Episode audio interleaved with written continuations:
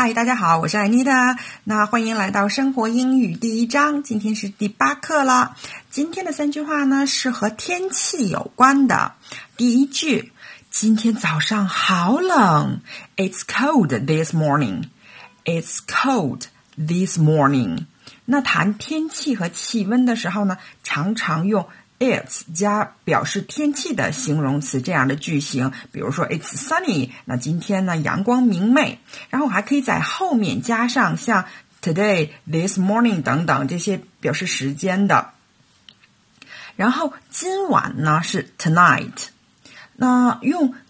This 表示今天的搭配呢，有 this morning 今天早上，this afternoon 今天下午，this evening 今天晚上等等。今天早上好冷，It's cold this morning。第二句，外面还是很黑，It's still dark out。It's still dark out。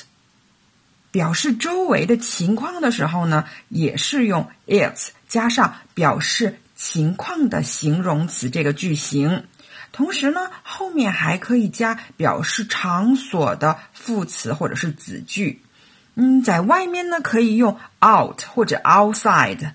不过呢，在里面，在室内呢，则只能说 inside，不能只用 in。外面还很黑。It's still dark out。第三句，今天天气很好。It's a beautiful day. It's a beautiful day. 天空一片云彩也没有。习惯上呢是说 not a cloud in the sky，而不是说 there's no cloud in the sky。那天气好的说法还有。 It's fine. It's clear. The sun's shining. It's a nice day. 等等都可以。今天天气很好。It's a beautiful day.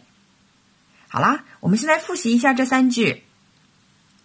今天早上好冷。It's cold this morning. 外面还很黑。 it's still dark out. 今天天气很好。It's a beautiful day.